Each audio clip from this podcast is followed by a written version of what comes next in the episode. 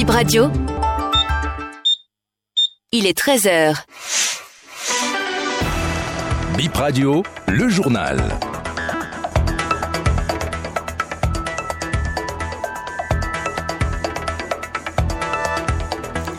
Merci de choisir Bénin Info Première en titre. L'affaire Rekiat Madougou revient sur le tapis demain à la Cour constitutionnelle. Il s'agit du dossier sur le recours pour non-respect de la décision rendue par le groupe de travail des Nations Unies. La Cour se penchera également sur 23 autres dossiers. Un mois et demi après le drame de Semikrake, les familles espèrent les résultats des tests ADN pour récupérer les, corps. C'est ce qu'ils attendent pour faire leur deuil. Et pour finir, l'école du patrimoine africain fête ses 25 ans d'existence. Cette semaine, vous écouterez le bilan du directeur de l'institution Franck Ogou.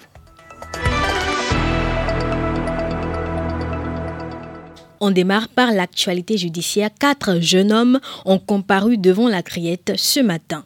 Trois ont été condamnés à sept ans d'emprisonnement, dont quatre fermes pour escroquerie par le biais d'un système informatique. Le quatrième écope de sept ans de prison ferme pour le même chef d'accusation. Autre actualité, 24 dossiers au rôle demain à la Cour constitutionnelle. Les sept sages auront à statuer, entre autres, sur les recours liés à des cas de violation du droit, des articles de la Constitution, de la Charte africaine des droits de l'homme, de détention arbitraire et de mise en liberté de garde à vue abusive. Le recours pour non-respect de la décision rendue par le groupe de travail des Nations Unies sur la détention arbitraire de l'affaire Rekiat Madougou revient sur le tapis demain à l'audience.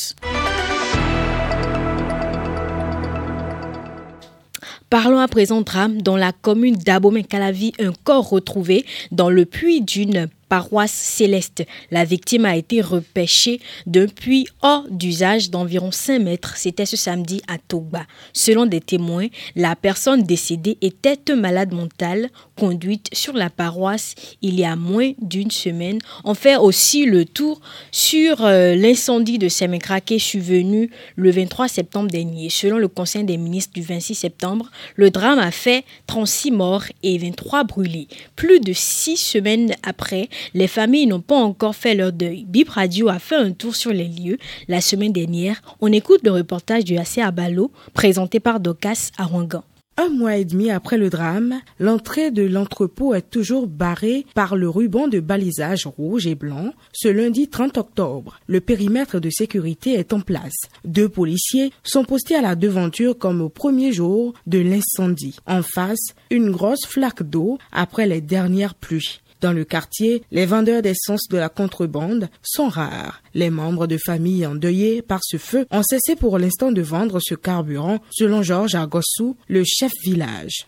Le village même reste toujours en deuil parce que nous ne pouvons rien faire. Ça nous a choqués tous. Les gens ne font plus cette activité-là, mais d'autres le font. Les familles frappées ne vont pas encore. Ils vont commencer, mais encore. Pour recommencer l'activité là, on est en train de nous associer avec euh, les conseils communaux, avec notre roi on est en train de chercher un consensus pour que euh, bientôt ils reprennent leur activité. Dans les familles éplorées qui nous ont accueillis à Semekrake, la douleur est toujours vive, mais elles essaient de reprendre leur vie en main. Nous avons rencontré Antoine Janta au portail en train de discuter avec des voisines. Il a perdu cinq parents dans l'incendie. Le 29 septembre dernier, des prélèvements ont été faits sur les proches des victimes, dont lui, afin d'identifier leurs parents décédés calcinés par test ADN. Les résultats ne lui ont pas encore été communiqués. L'attente est trop longue pour faire le deuil, confie Janta Antoine.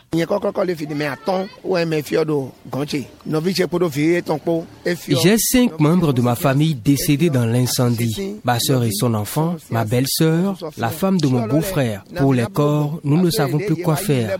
Ils avaient fait des prélèvements sur nous pour des tests, mais on n'a pas de retour. On ne sait pas combien de temps la procédure va durer.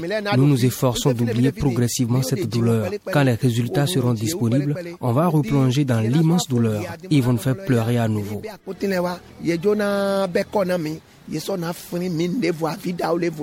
Sans les corps, pas de deuil dans les familles, mais des cérémonies de purification ont eu lieu, dans certaines pour prémunir les enfants et d'autres proches de séries de cauchemars. Antoine Dianta. Nous n'avons pas fait le deuil, car sans avoir enterré nos parents, nous ne pouvons rien. J'ai déjà dépensé environ 500 000 francs pour faire quelques rituels, puisque les nuits, les femmes décédées apparaissent dans les rêves des enfants qui n'arrivent plus à dormir. Ces cérémonies sont indispensables. Les époux également font des cauchemars liés à leurs épouses décédées. J'ai mené ces démarches pour que ma famille soit en paix. Dans la deuxième maison, la famille explique hors micro qu'elle a déjà inhumé le frère décédé. La victime a succombé à ses blessures à l'hôpital. Donc, ses parents ont fait leur deuil. Du côté des enquêtes, Bip Radio apprend que le propriétaire n'avait pas répondu à sa convocation il y a quelques semaines. Pas de détails sur la suite des investigations. Le procureur, près le tribunal de Porto Novo, en charge du dossier, a été remplacé dans la vague des nominations intervenues le 13 septembre 2023 en Conseil des ministres. Et pour finir, l'école du patrimoine africain célèbre ses 25 ans d'existence. Le programme de manifestation s'étend sur trois jours, du 8 au 11 novembre à Porto Novo. En 25 ans d'existence, le bilan est positif, selon le directeur de l'EPA, Franck Ogou. Eh, le bilan il est assez lourd. Les chiffres sont élogieux. Euh, en gros, c'est plus de 2500 personnes formées à travers 44 pays africains. Euh, c'est plus de 300 activités euh, organisées. C'est plus de 60 euh, réunions et grandes, et, grandes, réunions organisées à travers l'Afrique. L'EPA, c'est également euh, une soixantaine de partenaires euh, techniques et financiers à travers le monde. Et l'EPA, c'est une fierté, c'est une belle promesse, c'est une fierté africaine. Parce que justement, l'EPA est la seule institution en Afrique, d'abord qui s'occupe de la formation des gens dans le domaine du patrimoine de façon exclusive, mais qui vit aussi avec un modèle atypique.